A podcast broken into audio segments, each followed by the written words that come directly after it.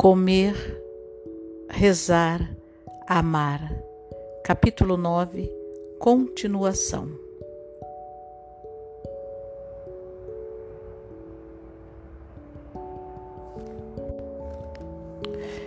Enquanto isso, David e eu havíamos terminado de novo. Dessa vez parecia que era para valer. Ou talvez não, não conseguíamos largar o osso definitivamente. Muitas vezes eu ainda era tomada por um desejo de sacrificar tudo pelo amor dele.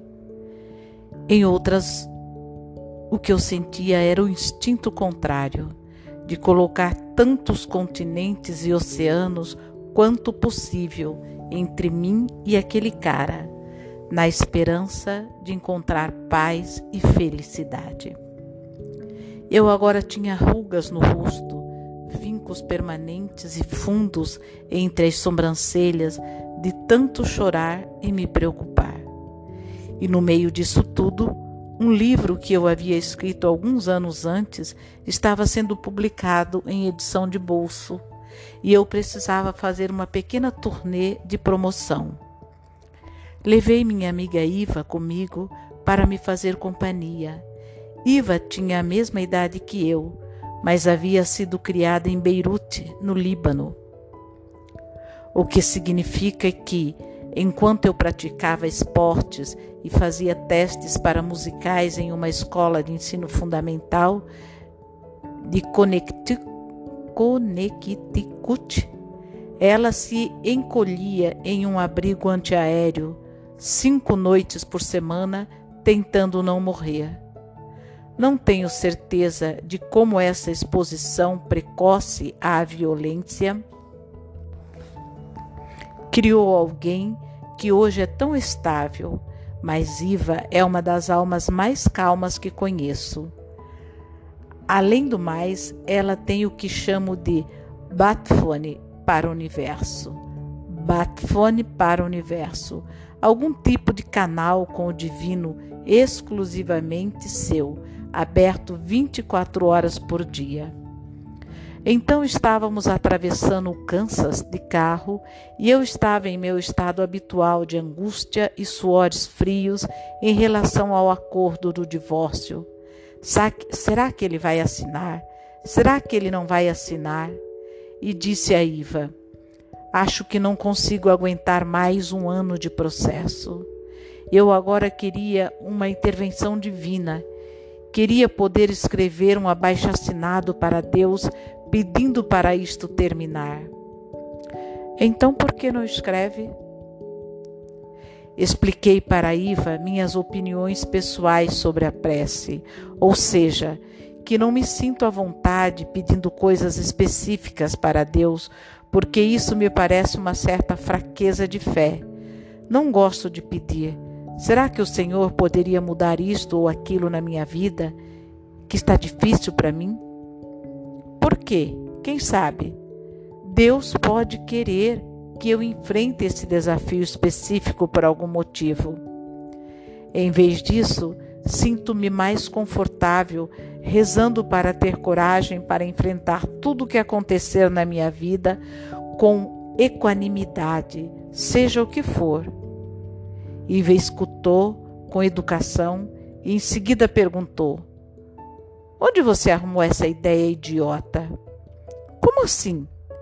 Onde arrumou a ideia de que não pode fazer um pedido ao universo com uma prece? Você faz parte do universo, Liz. Você é um pedaço dele e tem todo o direito de participar das ações do universo e de deixar claros os seus sentimentos.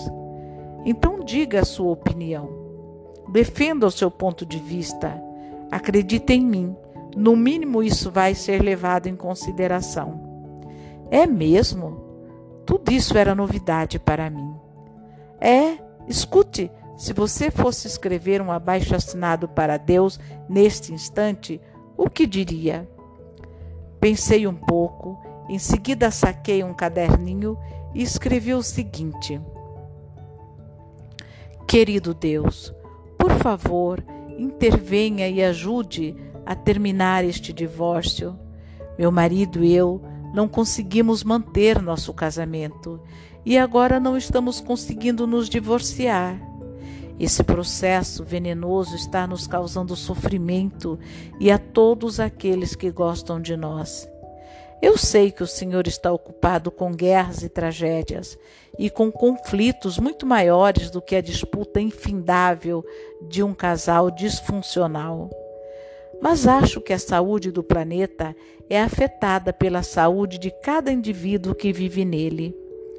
Enquanto duas almas quaisquer estiverem envolvidas em algum conflito, o mundo inteiro será contaminado por isso.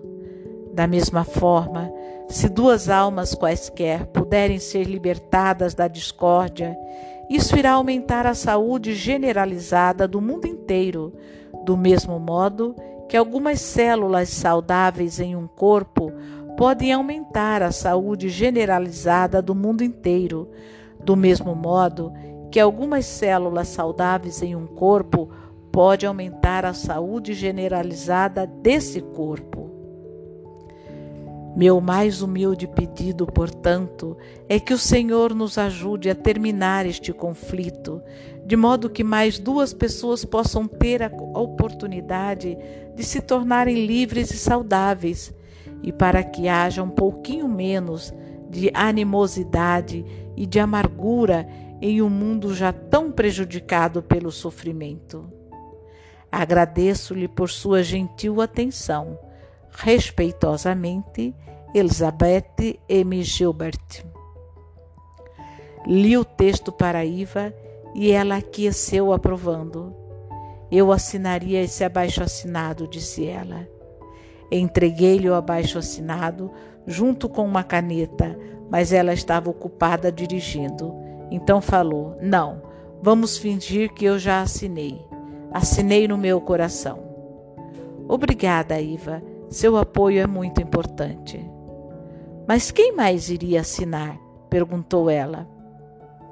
Minha família, minha mãe, meu pai, minha irmã. Tudo bem, disse ela. Eles acabaram de assinar.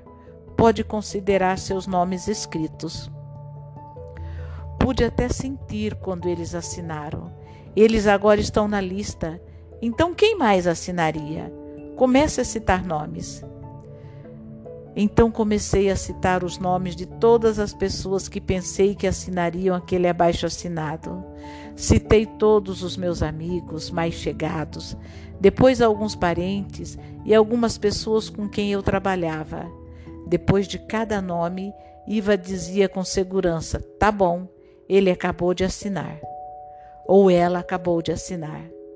Algumas vezes ela sugeria seus próprios signatários, como: Meus pais acabaram de assinar. Eles criaram os filhos durante uma guerra, detestam conflitos inúteis, ficariam felizes em ver seu divórcio terminar. Fechei os olhos e esperei que outros nomes me ocorressem. Acho que Bill Hillary Clinton acabaram de assinar, falei. Não duvido, disse ela. Escute-lhes. Qualquer um pode assinar esse abaixo-assinado. Você entende isso? Chame todo mundo, vivo ou morto, e comece a juntar assinaturas. São Francisco de Assis acabou de assinar. É claro que sim. Iva bateu com a mão no volante, decidida. Agora eu estava embalada. Abraham Lincoln acabou de assinar, e Gandhi e Mandela e todos os defensores da paz, Eleanor Roosevelt, Madre Teresa, Bono, Jimmy Carter, Mohamed Ali, Jack Robinson e Dalai Lama. E a minha avó, que morreu em 1984, e a minha avó, que ainda está viva, e o meu professor de italiano, e a minha terapeuta, e a minha agente, e Martin Luther King Jr., e Catherine Hepburn, e Martin escurece o que não seria necessariamente de se esperar, mas mesmo assim é gentil da parte dele. E a minha guru, é claro, e Joane Woodward, e Joana Dark, e a senhora Carpenter, minha professora da terceira série, e Jim Enson. Os nomes iam jorrando da minha boca, não pararam de jorrar durante quase uma hora, enquanto íamos atravessando o Kansas. e meu abaixo-assinado da paz começou a acumular páginas e mais páginas de signatários. Iva continuava a confirmar: pronto, ele assinou, pronto, ela assinou. E eu comecei a ter uma poderosa sensação de estar protegida, cercada pela boa vontade coletiva de tantas almas importantes. O ritmo da lista finalmente diminuiu e minha ansiedade diminuiu com ele. Eu estava com sono. Iva disse: Tire um cochilo, eu dirijo. Fechei os olhos, último nome surgiu. Maicon Fox acabou de assinar. Murmurei e em seguida adormeci. Não sei quanto tempo passei dormindo, talvez tenham sido só dez minutos, mas foi um sono profundo. Quando acordei, Iva ainda estava dirigindo. Ela cantarolava uma musiquinha para si mesma. Dei um bocejo. Meu celular tocou. Olhei para aquele telefonino maluco, vibrando de excitação no cinzeiro do carro alugado. Sentia-me desorientada, meio chapada com o cochilo e subitamente incapaz de me lembrar de como funciona um telefone. Vamos, disse Iva já sabendo, atenda esse troço. Peguei o celular, peguei o celular, sussurrei um alô. Ótimas notícias, anunciou minha advogada da longínqua Nova York. Ele acabou de assinar.